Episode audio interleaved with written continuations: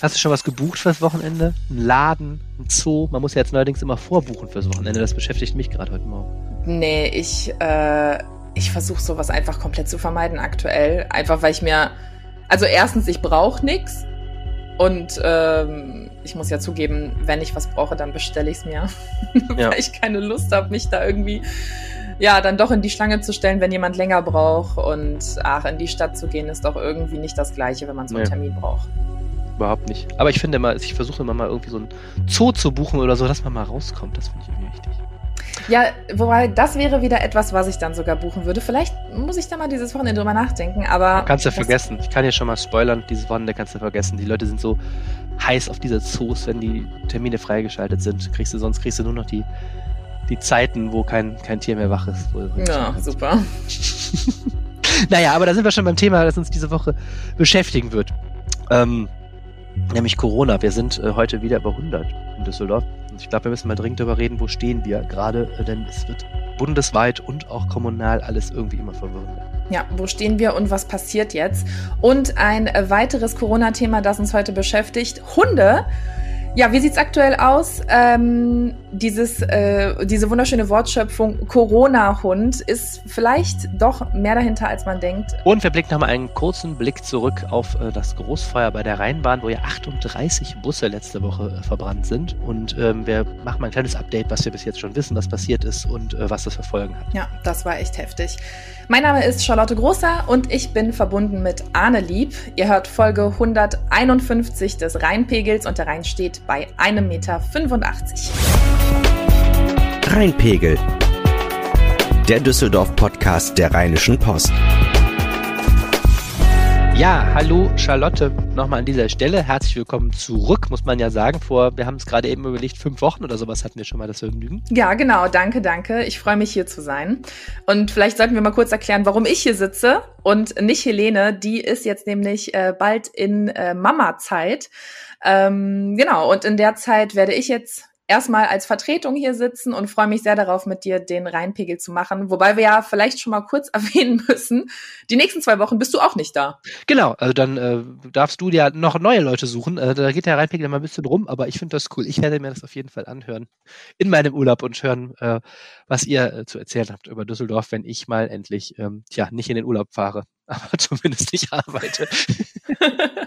sag doch noch mal kurz, sag doch noch mal kurz zwei Sätze über dich, äh, weil man dich vielleicht noch nicht so kennt, wenn man diesen Podcast hört. Ja, also die meisten kennen mich wahrscheinlich noch nicht, außer ihr hört regelmäßig bei Antenne Düsseldorf rein.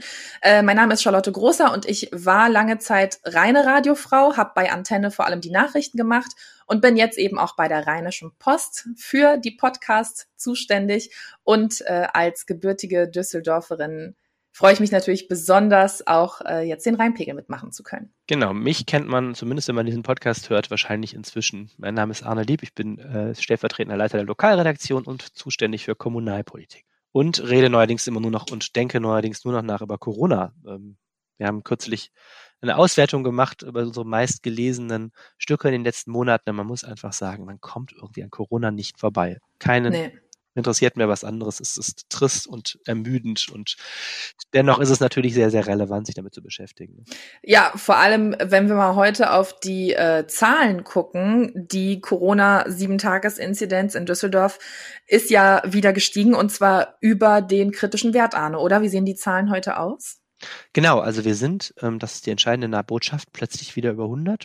Also diese Sieben-Tage-Inzidenz ist ja die Zahl der Neuinfektionen gerechnet auf 100.000 Einwohner und das ist eben die, der Wert, nach dem sich momentan die gesetzlichen Maßnahmen richten. Deswegen ist er so wichtig. Gestern stand er bei 91 in Düsseldorf und unsere Stadtspitze hat sich nochmal sehr, ähm, sehr gefreut über die vergleichsweise guten Zahlen in Düsseldorf und schwupps, heute ist er um 10 Punkte hochgegangen auf 101. Das ist also über der 100er Grenze und wirklich ein massiver Anstieg. Also das ist überhaupt gar keine gute Entwicklung. Ja, das wird dadurch getrieben, dass wir halt 130 Neuinfektionen ähm, im gestrigen Tage hatten. Davor der Tag war es auch schon relativ viel. Ähm, naja, und das sind, das sind einfach keine sehr guten Zahlen. Auch wenn Düsseldorf nach wie vor unter NRW und Bundesschnitt liegt. Ja, das stimmt. Aber ähm, damit die äh, Notbremse greifen müsste, müsste die Sieben-Tages-Inzidenz jetzt drei Tage lang über 100 liegen, oder? Ja, genau. Also man muss jetzt noch mal kurz erklären. Es gibt ja momentan diese Corona-Schutzverordnung ähm, für NRW. Das ist eine Landessache.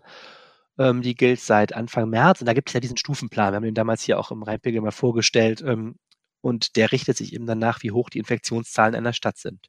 Und Düsseldorf nach wie vor ist, hat im Vergleich Top-Werte. Also Köln liegt bei, ich weiß nicht, was die heute hatten.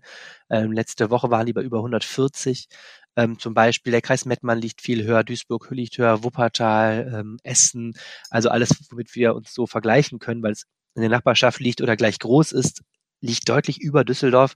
Äh, leider wissen wir auch nicht warum. Ähm, also auch das Gesundheitsamt weiß es nicht. Es gibt da jetzt nichts irgendwie, wo man sagen kann, Düsseldorf macht das viel besser. Äh, aber wir haben eigentlich geringere Infektionszahlen gehabt.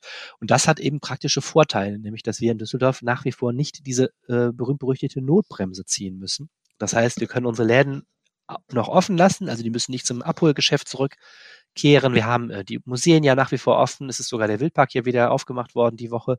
Ähm, alles mit so Terminmodellen. Man muss also vorbuchen, aber immerhin. Und das alles hängt jetzt, wie das weitergeht, von der Frage, wie sich diese Inzidenz entwickelt. Mhm. Ähm, heißt also, wenn die Notbremse dann doch äh, greifen würde, dafür muss aber die Sieben-Tages-Inzidenz an äh, jetzt lass mich nicht lügen, an drei Werktagen über 100 liegen, richtig? Nee, an drei Tagen. Es ist jetzt folgend, es ist eine total kuriose Situation, wenn du dir das mal in Düsseldorf anguckst. Wir liegen seit zwei Wochen immer wieder über 100 und dann gehen wir wieder runter.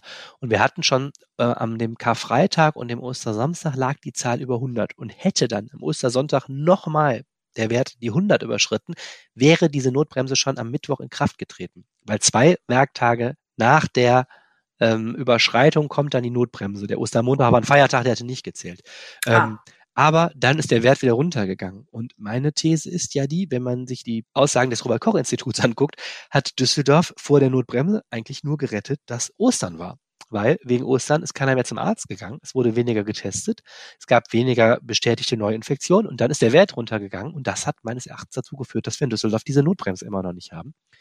Kann man aber natürlich nicht so genau nachprüfen. Mhm. Ähm, naja, gestern war jedenfalls noch großer Optimismus, weil wir bei 91 lagen und der Trend in den letzten Tagen deutlich abwärts ging und jetzt könnte eigentlich das passieren, was ja auch bundesweit vermutet wird, nämlich der Oster Nachholeffekt, ähm, jetzt, dass jetzt plötzlich die Inzidenz nach oben schießt und ähm, wir dann doch vor einer Situation stehen, die sich ganz anders darstellt als in den letzten Tagen. Ja, du hattest doch ausgerechnet, äh, wie viele Leute quasi noch gefehlt, also wie viele positive Tests noch gefehlt haben, damit äh, bei uns doch die Notbremse gegriffen hätte, oder? Ja, ich fand das interessant, wie gering diese absoluten Zahlen sind. Ne? Alle gucken auf diese Inzidenz und wenn du also wie gesagt, wenn du das in Düsseldorf errechnen willst, musst du die Infektionszahlen pro 100.000 Einwohner machen. Und wir hatten ähm, ich habe das errechnet am, am Mittwoch. Da waren wir 613 Infektionen in den letzten sieben Tagen. Hm, das wird auf sieben Tage zurückgerechnet. Und wenn du diese 613 ähm, Infektionen durch die Einwohnerzahl von Düsseldorf teilst, die, die rechnet mit 620.000 Einwohnern des RKI, dann kommst du auf, äh, kamst du damals auf eine Inzidenz von 98,6. So, wenn du nur neun Infektionen mehr gehabt hättest, berechnet auf die ganze Woche, das heißt, wenn du pro Tag ungefähr ein bisschen mehr als eine Infektion mehr äh, gemeldet worden wäre, wären wir schon über 100 gewesen. Also das ist so eng, ähm, wie Düsseldorf um die 100 sich bewegt. Und wenn du mehr als 622 Infektionen pro Woche hast, bist du halt im Schnitt über 100. Ne? Und jetzt sind wir wieder an dem Schnitt. Das heißt, es geht jetzt wirklich sozusagen um jeden Fall, der festgestellt wird, äh, wie es weitergeht in den nächsten Tagen. Ja, also jetzt haben wir heute Freitag, das heißt, wenn Samstag und Sonntag die Zahlen weiterhin äh, hoch bleiben, würde ab Dienstag die Notbremse greifen. Genau, die würde ab Dienstag greifen. Sonntags wird aber weniger getestet, zumindest im städtischen Testzentrum. Ähm, das könnte sich dann wieder auswirken, dass es da wieder eine kleine Verschiebung gibt. Also das ist dann doch ein Wert, der auch zustande kommt, weil er eben berechnet wird und weil er auch mit bestimmten Systemen berechnet wird. Also diese Inzidenz, wenn es um so knappe Margen geht wie in Düsseldorf, ist nicht so zuverlässig, finde ich, wie so ein Wert, von dem so viel abhängt, äh, das wünschenswerterweise natürlich sein sollte. Mm. Wenn die Notbremse denn äh, nächste Woche greifen müsste, dürften wir überhaupt noch, also nicht wir, aber die Stadt Düsseldorf dürfte die trotzdem noch irgendwas selbst entscheiden? Was dann auf jeden Fall gilt, ist wieder die ähm, härtere Kontaktbeschränkung für private Treffen. Dann geht mal wieder zurück zu der Regelung ein Haushalt plus eine Person, die ja vor dem 8. März galt. An einer Stelle ähm, haben die Kommunen eine ganz wichtige Entscheidung, nämlich die, ob sie die Läden offen lassen wollen. Ähm, und das geht dann, wenn man eine äh, sogenannte Testoption bei der Landesregierung beantragt und wenn dann die Landesregierung zustimmt, was ja auch von der Gesamtinzidenz im Land abhängen würde, dann könnte Düsseldorf unter Umständen die Geschäfte offen lassen, wenn die ähm, Kunden einen tagesaktuellen Schnelltest vorweisen. Das wäre jetzt nichts Neues. Ähm, das ist ja in vielen Kommunen in NRW längst Alltag, also von Duisburg bis Wuppertal. Ähm, die meisten Kommunen in NRW, die diese Frage sich stellen mussten, ob sie das machen, haben ja gesagt. Es gibt aber auch Gegenbeispiele. Zum Beispiel Köln hat ähm, ja eine sehr hohe Inzidenz, habe ich ja eben schon gesagt. Äh, die haben sich entschieden, das erstmal nicht zu machen. Auch Remscheid hat es nicht gemacht. Das ist dann schon auch eine Entscheidung. Will man äh, so viel Freiheiten noch riskieren oder will man lieber dann doch die harte Variante wählen? Hm. Düsseldorf hat eigentlich deutlich signalisiert, dass angesichts der insgesamt vergleichsweise niedrigen Inzidenz man da sehr offen wäre für diese Testoption. Aber das wird dann, äh, dann entschieden, wenn es soweit ist. Wie sieht's denn aus mit den Schnelltests? Es gibt ja sehr viele Möglichkeiten, sich äh, hier in der Stadt zu testen. Also die Zahl äh, stieß rapide nach oben. Gestern hat die Stadt gesagt, wir sind bei über 260 Möglichkeiten. Die sind nicht alle im Internet gelistet, aber es gibt ja äh, Arztpraxen und Apotheken vor allen Dingen, die da jetzt gerade ähm, solche Tests Stationen aufgebaut haben. Also ich weiß nicht, wie es in deinem Umfeld ist, aber in meinem zumindest, ich habe fußläufig inzwischen drei oder vier Möglichkeiten. Ich es auch mal ausprobiert, man kommt da auch schnell dran. Also ich habe das Gefühl, da ist eine Infrastruktur schon echt für aufgebaut worden. Ähm, die größere Frage wird die sein, wie die, insgesamt die Strategie des Landes sich entwickelt. Na, ab Montag ist ja wieder die Rückkehr zum Distanzunterricht und ähm, auch bundesweit sehen die Zahlen ja nicht so dolle aus. Also es könnte sein, dass das alles schon nächste Woche wieder überholt ist. Also momentan weiß man wirklich nicht, was in ein paar Tagen gilt. Mhm, also quasi so schön in den Tag reinleben, was die Tests und äh, die Corona-Maßnahmen angeht. Aber ähm, die Impfungen gehen ja auch massiv voran in Düsseldorf. Äh, wie läuft das? Ja, da gibt's gute Nachrichten. Also die, bei den Hausärzten ist das Impfen ja jetzt diese Woche gestartet. Da wissen wir noch nicht, wie viele mitmachen, weil es da keine so eine Gesamtübersicht gibt. Ähm, aber in unserem Testzentrum an der Arena ähm, brummend, brummt es erstmals. Die haben jetzt ja diese AstraZeneca für ähm, über 60-jährige Sonderaktion gemacht und die haben offensichtlich endlich mal vernünftig Impfstoff. Also der Leiter des Krisenstabs hat gestern verkündet, wir sind auf mehr als 27.000 Impfungen in einer Woche gekommen und das ist Rekord. Also das war ähm, immerhin mal ein gutes Signal. Es hängt ja nicht daran, dass die Infrastruktur zum Impfen fehlt, die ist in Düsseldorf offensichtlich ganz gut vorhanden, sondern es hängt eben nach wie vor an der Knappheit des Impfstoffes und daran wird sich auch ähm, weiter äh, bemessen, wie schnell ähm, Deutschland und auch Düsseldorf vorwärts kommt. Ähm, wir sind ja jetzt erstmals dürfen auch die 79-Jährigen sich einen Impftermin machen. Jetzt dürfen schon die 78-Jährigen, das geht jetzt in der Altersstruktur immer so jahresweise voran. Äh, und neuerdings äh, beginnt auch die Impfung von Mitbeschäftigten der sogenannten kritischen Infrastruktur. Also das sind Menschen von Verkehrsunternehmen über, ähm, über Wasserversorgung bis hin zu ähm, Apothekern zählen dazu, die in bestimmten Bereichen ähm, arbeiten, die als besonders äh, wichtig gelten, um die Infrastruktur aufrechtzuerhalten. Hm. Ja, das ist super, ne? Äh, hier zu den AstraZeneca-Impfungen, dieser Oster äh, wie soll man es nennen, Marathon.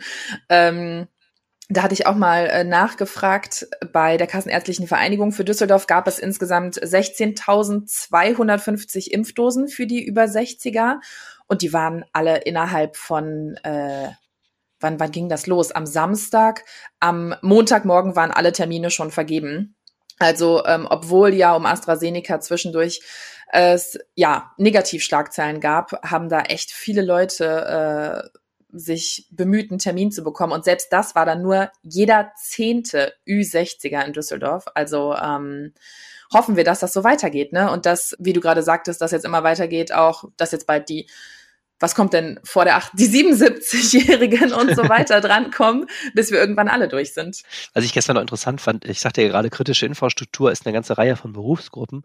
Ähm, die dürfen jetzt noch nicht alle ähm, sich einen Impftermin machen, sondern die Stadt trifft jetzt eine Priorisierung. Also die ersten, die jetzt dürfen, sind die Mitarbeiter der Stadtwerke und des Stadtentwässerungsbetriebs, aber auch nur solche Mitarbeiter, die von den Unternehmen selbst als relevant eingestuft werden.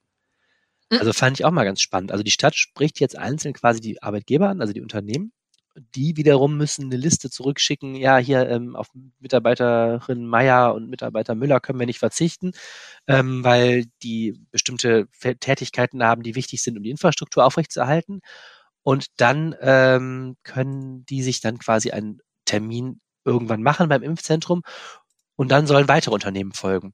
Und die kritische Frage, wer dann dran ist, die wird öffentlich nicht beantwortet. Ich glaube, man will auch so eine jetzt so eine Neiddebatte vermeiden. Also das könnte ja was sein wie Rheinbahn, das könnten die Apotheker sein, das könnten übrigens auch Journalisten sein, die zählen da auch zu. Ähm, und äh, das wird aber alles ähm, gerade so nach und nach und nicht so wirklich transparent äh, veröffentlicht, wer jetzt dran ist. Stelle ich mir aber auch hart für die Arbeitgeber vor. Also da jetzt zu entscheiden, ähm, wer die Impfung bekommen darf und wer nicht. Nicht, dass das auch noch zu Diskussionen innerhalb der Unternehmen führt, aber ja gut, irgendwie muss man es ja lösen können, ne? Fände ich auch eine total spannende Frage, wen die da auswählen. Ne? Was ich jetzt noch gelernt habe, ist übrigens, ähm, der lokal, lokale Aspekt wird da vernachlässigt. Also wenn du eine Mitarbeiterin der Stadtwerke bist und wohnst aber äh, im Kreis Mettmann, darfst du trotzdem in unserem Düsseldorfer Impfzentrum geimpft werden. Mhm da sind wir ganz generös. Also das gilt, das finde ich auch natürlich völlig richtig. Das, da geht's nicht nach, äh, nach Wohnort, sondern da geht's dann eben nach Arbeitgeber, weil das an, alles andere wäre ein totaler äh, bürokratischer Mehraufwand. Wenn dann die Stadtwerke ihre Mitarbeiter aus Köln noch nach Köln ins Impfzentrum schicken müssten und so, ähm, da geht's eben nach nach Dienstort. Ja, das auf jeden Fall. Ähm, Düsseldorf will ja auch äh, Modellkommune werden. Und heute, also wenn ihr diesen Podcast hört, kann es sein, dass auch schon feststeht, äh, welche Städte Modellkommunen werden. Wir wissen es aber noch nicht, Arne. Äh, heute soll das entschieden werden, beziehungsweise ähm, Wirtschaftsminister Andreas Pinkwart verkündet es. Mhm. Wie sieht's aus? Was denkst du, wie sind unsere Chancen? Also, mal ganz ehrlich, ich äh, mir geht es langsam zu schnell und ich habe auch das Gefühl, allen, es war gestern eben diese, es gibt so eine wöchentliche Pressekonferenz mit Oberbürgermeister Stefan Keller und dem Krisenstabsleiter Burkhard Hinsche und ich hatte auch gestern das Gefühl, denen geht es auch zu schnell. Also vor einem Monat war ja noch äh, Armin Laschet ähm, Vorreiter der Lockerung und hat eben diese Modellkommunen ersonnen. Das sind einige Städte und Landkreise in NRW, die sollen ausprobieren, wie weitere Lockerungen möglich wären. Und es haben sich dann auch ähm, ganz äh, willfährig alle Städte und Kommunen so ungefähr beworben, also auch Düsseldorf. Inzwischen weiß man gar nicht so genau, ähm, habe ich den Eindruck, ob man das werden will oder muss jetzt aus Düsseldorfer Sicht. Wir haben ja das Glück, dass wir sowieso noch durch die Notbremse, die noch nicht gezogen hat, sowieso noch total viel offen haben. Also andere Kommunen sind ja viel, viel äh, verrammelter momentan, was den Corona-Schutz angeht. Ne? Mhm. Und das andere ist, die Stimmungslage ist ja eine ganz andere. Wir sind jetzt Stichwort Brücken, Lockdown eher vor weiteren Verschärfung. Insofern ist diese Idee der Modellkommunen fast schon wieder eine politische Idee von vor einigen Wochen. Also ich bin da sehr gespannt, ähm, wie, wie das überhaupt jetzt umgesetzt wird. Und äh, naja, Stefan Keller hat gestern bei der Pressekonferenz gesagt, äh, sie wissen auch noch nicht, ob sie es werden. Es ist auch ein bisschen unklar, was Düsseldorf da eigentlich vorhatte, ob man zum Beispiel mal die Tonhalle aufmacht oder das Schauspielhaus. Irgendwas muss man ja dann testweise auch mal aufmachen. Äh, den Einzelhandel haben wir ja sowieso auf, wie gesagt. Ja. Ähm, Gastronomie wäre natürlich auch ein mögliches Thema. Aber Stefan Keller hat halt gesagt, naja, wenn wir werden, freuen wir uns, aber wenn wir nicht werden, geht die Welt auch nicht unter. Und ich glaube, das war eine relativ ehrliche Einschätzung, ähm, weil gerade äh, die, die Dinge sich so sehr ändern. Jetzt muss bei den Schulen wieder ähm, ein, ein Wechselmodell organisiert werden. Und ich glaube, die Müdigkeit, habe ich das Gefühl, ist auch bei so einer Stadtverwaltung relativ groß. Und ich weiß gar nicht, ob man da jetzt unbedingt bei jedem Zusatzprojekt auch noch mitmachen will oder nicht im Rahmen dieser geltenden Regelungen sich irgendwie versucht, eine Lösung zu finden, die jetzt wieder für die nächsten Wochen trägt. Viel weiter mhm. geht das, geht das ja alles nicht. Also wenn mal irgendwann die Ministerpräsidenten wieder äh, sich in der Lage sehen, mit der Kanzlerin zusammen sich zu, zu treffen, die scheinen ja gerade sehr weit auseinander zu sein, wird ohnehin wieder eine neue Verordnung kommen, damit auch wieder eine neue Landesverordnung und wer weiß, was dann wieder die, die Basis ist. Also ich finde, naja. es ist momentan ein absolutes politisches Vakuum äh, entstanden. Ähm, es wird wirklich nur noch auf Tage geplant und sowas wie Modellkommunen oder sowas. Ich weiß nicht, wie ausgereift solche Ideen sind. Keine Ahnung. Wobei äh, die Modellkommunen ja auch, wenn dann erst äh, quasi starten sollen, nachdem, wenn er kommt, der Brückenlockdown durch wäre. Genau, wobei ja, genau, exakt, wobei ja auch überhaupt noch keine Signale gekommen sind, ob eigentlich der Brückenlockdown kommt. Ja. Ähm, also deswegen, ich meine, das ist so, es ist alles sehr viel luftleerer Raum. Und das zweite ist eben auch wirklich die Frage, wenn die Inzidenz doch jetzt nach Ostern wieder anzieht, ähm, ist das eigentlich dann der richtige Moment, äh, da solche testweisen Lockerungen zu machen und in welchem Rahmen? Also ich finde das sehr, sehr schwierig, also auch von den Signalen her. Also wenn man jetzt sagt, okay, wir müssen noch mal richtig Disziplin walten lassen und vielleicht, was Laschet ja auch sagt, eine Brücke bis zu einem zu einer stärkeren Durchimpfung machen, indem wir die die die Zügel wieder anziehen, ist das dann der richtige Moment, um andererseits über große Lockerungen nachzudenken? Andererseits natürlich ist der Druck da, die Menschen äh, akzeptieren ja dieses, diese ständigen Einschränkungen äh, teilweise zumindest immer schlechter. Wir haben das bei der Altstadt ja sehr stark in Düsseldorf durchdiskutiert. Ähm, die Frage, was passiert eigentlich jetzt, wenn der öffentliche Raum wieder massiv genutzt wird und es da zu größeren Versammlungen kommt, das sind alles sehr, sehr schwierige Fragen. Und wie gesagt, mein, mein Gefühl ist, wir brauchen erstmal eine etwas größere Leitlinie von Bund und Ländern, um dann auch zu entscheiden, was in Düsseldorf umgesetzt wird. Ähm, ansonsten gilt erstmal, nächste Woche könnte diese Notbremse wieder Thema werden. Und alles weitere bleibt abzuwarten. Bleibt abzuwarten, genau. Arne, du hast einen Hund, ne? Ja. Das ist ein sehr harter Themenwechsel. Ja, wirklich. Aber ich dachte, wir sprechen jetzt über ein, äh, ja, vielleicht ein bisschen äh, fluffigeres Thema. Aha, wortwörtlich, weil Hunde sind ja fluffig. Sorry, ich. Mein Hund ist nicht fluffig. Nicht? Was hast du denn für einen Hund? Ich habe einen Labrador-Mischling. Oh. Aber er ist fluffig, er ist weich. Na, vielleicht ist er fluffig. Ich habe ihn, Ja, gut, wobei- noch nie, ich habe ihn noch nie fluffig genannt. äh, heute zum ersten Mal. Ich werde ihn gleich fragen, ob er damit einverstanden ist. Naja, wobei Labradore, die haben ja eher so glattes Fell. Also Ja, als ja. fluffig, ja, die würde ich, äh, ich würde so einen Pudel als fluffig einschätzen. Ja, das stimmt. Na gut, mein Hund ist nicht fluffig. Okay. Aber ist das auch einer dieser berühmt-berüchtigten Corona-Hunde oder hast du den schon länger?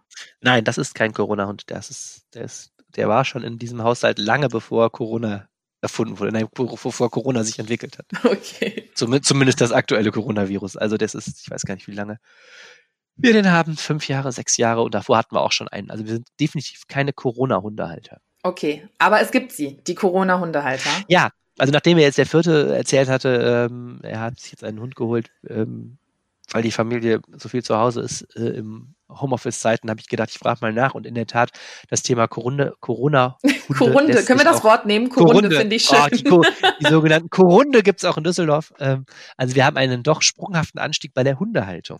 Ich muss ja zugeben, ich hätte auch gerne einen, ne? Also, ach, ich bin die ganze Zeit Ja? am überlegen. Du hast ja. doch deine Vögel, die man, deine Vögel, die man übrigens, ich höre sie auf den Kopfhörern immer noch so etwas piepsen, obwohl du sie schon zugedeckt hast. Ne? es tut mir so leid, also Das äh, macht ja nicht, ich finde das cool.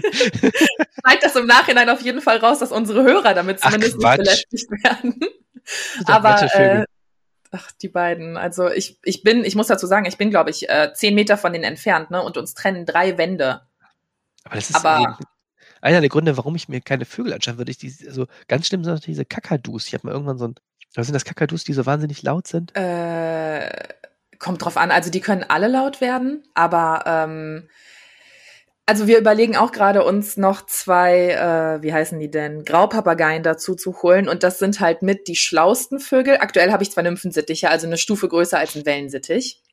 Und äh, Graupapageien können reden, die können super viele Wörter lernen. Äh, du kannst dich mit denen quasi fast schon unterhalten. Und das Problem ist, die können auch Nymphisch lernen. Und Nymphen, also du sagst es Nymphisch. ja, genau, Nymphisch, du hörst es ja, die haben diesen einen bestimmten Schrei, das ist dieser äh, Schwarmschrei. Das machen die, wenn die sich erschrecken, wenn die Hunger haben, wenn die sich langweilen, also eigentlich immer. Und äh, dann noch so zwei Graupapageien, die sich diesen Schrei aneignen. Also wahrscheinlich drehe ich Mhm. dann durch hier zu Hause.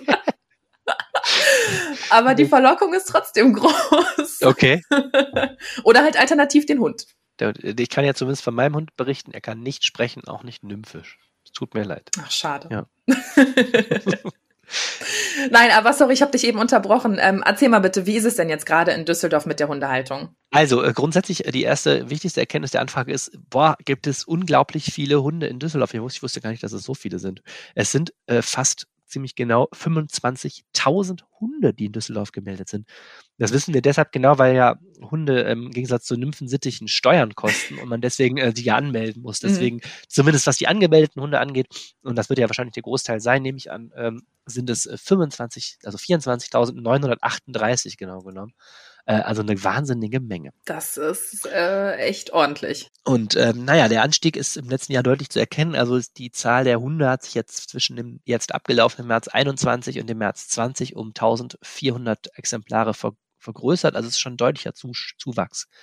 Ähm, wobei, das habe ich dann auch gleich gelernt, also dass der die Menschen ähm, dem, dem Hund, dem Hund immer mehr zugeneigt sind, ist keine Entwicklung, die mit Corona begonnen hat. Also im Vorjahr ist der Bestand auch um 500 Hunde immerhin gestiegen und ähm, in den letzten zehn Jahren ist immerhin der Hundebestand in Düsseldorf um 5000 Exemplare gestiegen. Also der Trend geht zum Hund Mhm. und jetzt geht der Trend massiv zum Hund.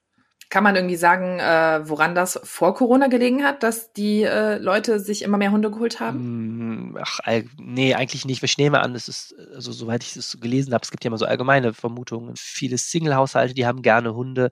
Äh, ja, es gibt einen Trend zur Bewegung äh, im Freien und ähm, das alles geht so zusammen. Ich habe jetzt, ich glaube, es gibt nicht das schlagende Argument für den Hund. Ich kann nur aus eigener Erfahrung sagen, es sind sehr nette Tiere, die einen auch wirklich irgendwie im Alltag sehr strukturieren. Ähm, ich muss immer lachen, wenn man bei Schneeregen ähm, mal einen längeren Spaziergang macht, dann kann man sich eigentlich darauf verlassen, dass man nur andere Hundehalter im Wald treffen wird, weil kein anderer Mensch auf diese verrückte Idee kommen würde, jetzt rauszugehen. Aber ich finde, das ist so, ähm, das finde ich irgendwie sehr schön. Dass es 25.000 Hunde in der Stadt sind, hätte ich aber ehrlich gesagt auch nicht gedacht. Ähm, gibt es denn auch jetzt irgendwie schon Statistiken oder Zahlen darüber, ob, oder kannst du das einschätzen, ob die Hunde jetzt anders erzogen werden als vor Corona, eben weil Hundeschulen ja lange Zeit komplett geschlossen hatten?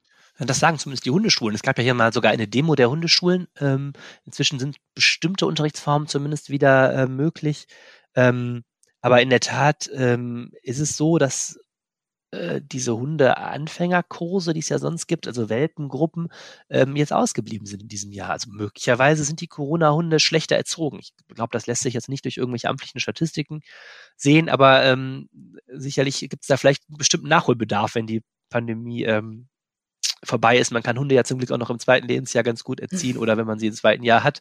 Also ähm, ich kann mir schon vorstellen, dass das etwas anders von der Infrastruktur war. Wo ich ja enttäuscht war, muss ich sagen, ich hatte ähm, gehofft, dass das Steueramt mir auch noch ein bisschen mehr erzählen kann äh, darüber, was wir für Hunde hier haben. Denn äh, wenn man das Online-Formular sich anguckt, wenn man einen Hund anmeldet, muss man da sehr viel eingeben. Aber ähm, mir wurde erklärt, das gilt hauptsächlich, das interessiert das Steueramt hauptsächlich deshalb, weil die ähm, wissen wollen, wie viel Steuern du zahlen musst. Also zum Beispiel einen blinden Hund musst du ja hm, keine zahlen. Oder beim Hund aus dem Tierheim gibt es bestimmte Befreiungen. Umgekehrt gibt es diese Listenhunde, also oder gefährlichen Hunde heißen die im Hundegesetz in NRW, wo du mehr Steuern zahlen musst und eine Erlaubnis für brauchst. Und dafür wird diese Frage eben gestellt. Eine Sache habe ich rausgefunden. 8000 Hunde in Düsseldorf sind angemeldet als Mischlinge. Das dürfte also die häufigste Rasse sein, wenn ich, wenn man, wenn ich mal raten dürfte. Ähm, was ich auch noch gelernt habe, der Düsseldorfer Hund ist äh, ein Einzeltier. Also 22.000 dieser 25.000 Hunde leben alleine in einem Haushalt der Einhundhaushalt sozusagen, um es mit den Namen, den Worten des Steueramts zu sagen. Und dann gibt es immerhin 1324 Haushalte mit zwei Hunden. Und danach nimmt es ab. Also nur 99 äh, Düsseldorfer Haushalte haben drei Hunde, was schon echt viel ist. Und dann wird sehr wenig und Rekordhalter ist ein Haushalt mit sieben Hunden. Wow. Und ich hoffe, es gibt einen großen Garten und viel Platz und viele weiche und kuschelige Decken. Das sind recht viele Tiere. Das, das stimmt. Aber äh, umso mehr Liebe bekommt man auch. Zurück. Äh, die interessieren sich ja nur noch füreinander, die 700. Die interessieren sich doch gar nicht mehr für dich als Mensch bestimmt. Ach, Quatsch. Hallo, du bist immer noch derjenige, der das Futter öffnet. Also. Ja, das stimmt. das ist wohl wahr. Wobei, so schlimm wie Katzen sind sie dann ja doch nicht. Also sie kommen ja auch so mal ganz gerne kuscheln. Wobei, also nicht jede Katze, ne? Aber äh, Katzen sind da ja noch mal so ein bisschen anders. Für die ist man, glaube ich, hauptsächlich wirklich nur Dosenöffner und Toilettensaubermacher. das würden jetzt Katzenhalter jetzt total anders sehen. Ja, wahrscheinlich schon. Es tut mir an dieser Stelle leid, alle Katzenhalter unter euch. Äh, ich kenne auch Katzen, die ganz anders sind. Also wahrscheinlich kann man das nicht pauschalisieren, genauso wenig wie mit allen anderen Tieren. Arne, wollen wir noch darüber sprechen, ähm, wie der aktuelle Stand zum Rheinbahnbrand letzte Letzte Woche Donnerstag war das, ne? mhm. ne? Genau, in der Nacht zur letzten Woche. In der Nacht zur letzten Woche. genau. Nee, in der Nacht zu, in der Nacht zu Donnerstag, also der Tag vor dem Karfreitagsfeiertag morgens, ähm, da rauchten die Trümmer schon quasi, ne? In der Nacht gewesen. Ein Uhr Nacht ist das gemeldet worden ungefähr und ähm, ja, ganz schön krasses, ganz schön krasses Feuer. Also eine Abstellhalle auf dem Betriebshof in Herd, äh, in der äh, wir wissen es inzwischen genau 38 Busse aus dem Linienverkehr untergebracht waren und ähm, die komplett abgebrannt sind. Hm. Es gab ja so Gerüchte, ähm, dass ein E-Bus dafür verantwortlich sein könnte, so ein Elektrobus, ähm, ob da jetzt die Batterie explodiert ist. Aber gibt es neue Erkenntnisse dazu? War das der Fall? Also, was wir wissen aus äh, von dem polizeilichen Gutachter, also natürlich, also die Feuerwehr hat es gelöscht, dann kommt die Kriminalpolizei für die Brandursache und die schalten ähm, einen Gutachter oder mehrere ein, die sich eben die Brandstelle anschauen und ähm, auch mit der Feuerwehr vermutlich auch mal intensiver sprechen, was die für ähm, für Eindrücke hatten beim Löschen. Daran merkt man ja auch schon manchmal, woher so ein Brand kam. Mhm. Und ähm, eine Sache hat dieser Gutachter bereits schon klar gemacht, es war ein technischer Defekt. Also das scheint ein Ausschlussverfahren einfach zu sein. Also die haben jetzt keine Hinweise, dass es Brandstiftung war. So, das ist der offizielle Stand. Und dieses Gutachten ist ansonsten noch nicht fertig oder zumindest noch nicht vorgestellt. Das heißt, mehr wissen wir offiziell nicht. Ähm, was stimmt ist, in der Halle waren auch acht Elektrobusse untergebracht und diese Elektrobusse werden über Nacht geladen. Also da ist Floss Strom offensichtlich. Und das kann natürlich eine Ursache sein für so ein Feuer. Aber ähm, ich, manchmal ist da, glaube ich, auch ein bisschen der, wie soll ich das sagen, der Wunsch der nee, der Wille, der, wie heißt der, wie heißt der Spruch? Der, der Vater äh, mit dem Gedanken und so. Ähm, also es ist so, äh, ich glaube, unter Mitarbeiter, rein mal Mitarbeitern habe ich den Eindruck, aber auch Internetforen werden diese Elektrobusse sehr schnell verantwortlich gemacht, weil die auch sowieso keiner so richtig leiden kann. Die haben ja noch nicht so eine richtige Reichweite. Ähm, es gibt ein großes Misstrauen gegen diese Elektrofahrzeuge mhm. und es läge so nah. Ich habe aber bis jetzt, nach dem, was ich gehört habe, aus, aus Kreisen von Menschen, die mit diesem Brand näher zu tun hatten, aus verschiedener Perspektive, äh, habe ich nicht den Eindruck, dass das zumindest so augenfällig ist. Ähm, wir hatten zum Beispiel mal so einen Lagerhallenbrand hier ähm, vor einem Jahr. Meinst du diese Matratzenhalle? Ja, diese Matratzenhalle. Da war es zum Beispiel so, dass schon die Feuerwehr nach den Löscharbeiten total klar sagen konnte, wenn ich mich recht erinnere, hm, woran es lag. Und das ist also oft dann so, oder woher der Brand kam. Es ist dann oft so, wenn die Feuerwehr zu einem bestimmten Zeitpunkt kommt, dann sagen die, ach guck mal, da brennt ja nur der linke Teil der Halle, dann weiß der relativ schnell vorher, dass Feuer kommt. So, und da in dem Fall war es so, das Feuer hat sich enorm schnell ausgebreitet. Ähm, das ist sogar sehr schnell gemeldet worden offensichtlich. Es gab eine Brandmeldeanlage. Ähm, dieser Betriebshof ist auch nachts besetzt, also das ging relativ zügig raus. Die Feuerwehr war auch, glaube ich, relativ zügig da. Aber da stand dann eben schon dieses Depot voll in Flammen und die Feuerwehr hat also nicht, soweit ich das weiß, sofort äh, hinterher einen deutlichen Eindruck gehabt, woher es kam. Ähm, oder zumindest, sagen wir mal, ist der, ist der nicht kommuniziert worden. Und von dem, was ich höre, was Augenzeugen gesagt haben, sollen eher nicht, dass es jetzt deutlich war, dass die, die, die Seite der, der Halle mit den Elektrobussen brannte. So viel kann man zumindest sagen. Und es gibt auch eben andere Theorien. Also wichtig ist zu wissen, auch Busse, die mit Diesel betrieben werden, das ist ja die normale Antriebsart, haben eben elektrische Dinge, also zum Beispiel eine Standheizung oder auch ähm, diese neuen, besonders umweltfreundlichen Busse, die da standen, die haben so ein Abgaswärme, Rückgewinnungs, irgendwas System, auch was mit Elektro läuft. Also auch sowas kann einen Defekt auslösen. Und die spannende Frage ist natürlich, kann man das hinterher überhaupt noch sehen? Also das ist natürlich wahnsinnig, hat das Feuer da gewütet und äh, man kann jetzt echt mal gespannt sein, ob diese Gutachter da wirklich noch sagen können hinterher, ach guck mal, da eindeutig, da ist der Brand entstanden. Ich bin da sehr, sehr gespannt, ob sowas möglich ist. Mhm. Boah, bei 38 Busse, das äh, muss ein riesiger Verlust auch für die Rheinbahn sein. Hast du da Zahlen zu? Also man spekuliert mit 50 Millionen Euro, die das Ganze ähm, inklusive Hallen an Schaden äh, produziert hat. Ist die Rheinbahn denn gegen solche Schäden versichert? Das wissen wir noch nicht so genau. Also ja, grundsätzlich versichert sind die mit Sicherheit. Ähm, es ist auch mit der, zum Beispiel diese Brandmeldeanlage ist eingebaut worden, weil die Versicherung das vorschreibt natürlich. Insofern scheint es eine Versicherung zu geben. Ob die alles wiederkriegen, werden wir sehen. Also es ist ja auch mal die Frage, kriegt man den Neuwert oder den Zeitwert von so Fahrzeugen? Ist wirklich alles, was da drin stand, versichert? Ähm, das ist eine Sache, die noch nicht so kommuniziert ist. Und da bin ich sehr gespannt. Okay. Arne, jetzt noch vielleicht äh, eine Frage, die ähm, sicher viele Düsseldorfer interessiert, weil wir kennen es, Autofahren in Düsseldorf ist ätzend. Viele von uns nutzen gerne äh, Bus und Bahn. Gibt es da jetzt irgendwelche Einschränkungen beim Fahrplan? Fallen vielleicht sogar Fahrten aus oder kann die Rheinbahn das irgendwie kompensieren? Nein, also die haben ähm, direkt an dem Morgen ähm, hatten sie ein bisschen natürlich Probleme, aber die Rheinbahn hat insgesamt fast 500 Busse, also es waren diese 40 Busse ist dann auch nur ein Anteil gewesen äh, und die hatten ja auch ähm, Glück im Unglück insofern, als das gerade Ferienfahrplan war. Also zum Beispiel die Schulfahrten die ja jetzt nach den Ferien wegen des Distanzunterrichts wahrscheinlich auch nicht so stattfinden werden wie normal. Äh, die Schulfahrten äh, fanden ja jetzt letzt, letzte Woche gar nicht statt. Das heißt, da ist einfach weniger, weniger Bus gebraucht worden. Und jetzt nach den Ferien hat die Rheinbahn ganz klar gesagt, es wird keine Einschränkungen geben. Die können sich wohl Busse möglicherweise leihen von anderen Verkehrsunternehmen. Es gibt auch immer die Möglichkeit, die die Rheinbahn eh nutzt, von sogenannten Subunternehmern. Also man sieht man manchmal bei den Linienbussen, wenn hinten drauf so ein Name von einem Unternehmen steht, dann kaufen die da einfach ich denke mal, Fahrer plus Bus einfach für bestimmte Tage ein und dann, so kann man sowas kompensieren. Ähm, bin mal gespannt, wie lange die brauchen, solche Busse nachzubestellen. Das ist ja auch nicht, die kriegst du ja auch nicht jetzt in jedem Autohaus so mitnehmen.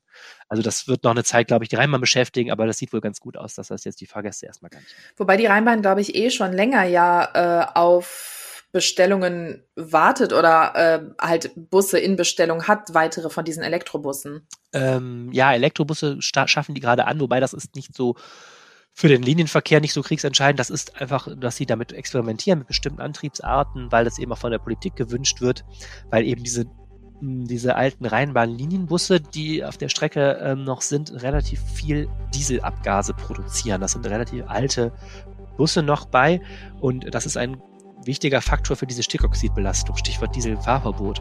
Und insofern soll die Rheinbahn erstens ähm, sauberere Busse anschaffen. Die haben also vorzeitig ihre ältesten Modelle aussortiert, weil die ordentlich Qualm produziert haben und ersetzt durch neuere Dieselbusse, von denen blöderweise jetzt auch zehn Stück verbrannt sind aus dieser ganz neuen Bestellung und sind insgesamt auch angehalten, auf jeden Fall mit diesen emissionsfreien Antrieben, also Elektroantrieben, zumindest schon mal zu experimentieren. Da ist eben das Problem, dass die noch nicht so eine Reichweite haben. Also so ein Linienbus schafft doch schon gewaltig viele Kilometer am Tag und äh, das ist dann schlecht, wenn der Akku zwischendrin ausgeht, weil eben dieses Übernachtladen dann halt auch zu lange dauert. Aber sowas wird genau in dieser Halle auch gerade experimentiert mit, mit, diesem, mit diesen Elektrobussen. Äh, da muss die Reimann jetzt erstmal ein paar neue, würde ich sagen, anschaffen, bevor man da weiter experimentieren ja. kann. Dann äh, hoffen wir darauf, dass ähm, die Brandursache gefunden werden kann. Arne, ich danke dir. Ich danke dir. Das war ein äh, sehr schöner, äh, sagen wir, zweiter, erster Aufwacher zusammen. Ah, das ist toll. Guck mal, wenn ich jetzt, wenn ich zwei Wochen aus dem Urlaub wiederkommen, dann können wir noch eine Premiere feiern. Das ist ja super. Wir fallen immer in unsere, wir feiern immer unsere Podcast-Premiere jetzt. immer wieder, genau. Beim nächsten Mal müssen wir darauf anstoßen. Ah, das hat mich sehr gefreut. An dieser Stelle vielleicht nochmal der Hinweis ähm, für euch, liebe Hörer. Also Arne ist die nächsten zwei Wochen nicht da. Er ist im Urlaub. Ich mache das dann mit äh, ganz lieben anderen Kollegen von der Rheinischen Post. Und ja, freue mich darauf, jetzt in nächster Zeit erstmal mit dir, zwar dann hauptsächlich, äh, diesen Podcast hier zu machen. Vielen Dank fürs Zuhören. Wenn ihr euch bei uns melden möchtet, dann oder also Feedback habt für die Folge über den Podcast generell, dann schreibt uns doch gerne an rheinpegel.rheinischer-post.de. Oder sprecht uns auf unseren Anrufbeantworter, den erreicht ihr unter 0211 976 341 64.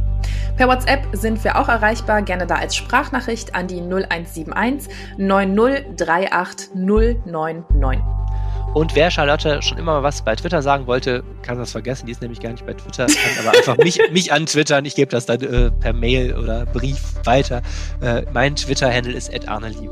Super. Du kannst mir deinen Hund drüber schicken. Der kann mir das äh, so, weißt du, als Brief quasi vorbeibringen. Über Twitter? Achso, achso, jetzt dann vorbeibringen. Das kann ja nicht. Das ist keine Taube leider. Ja.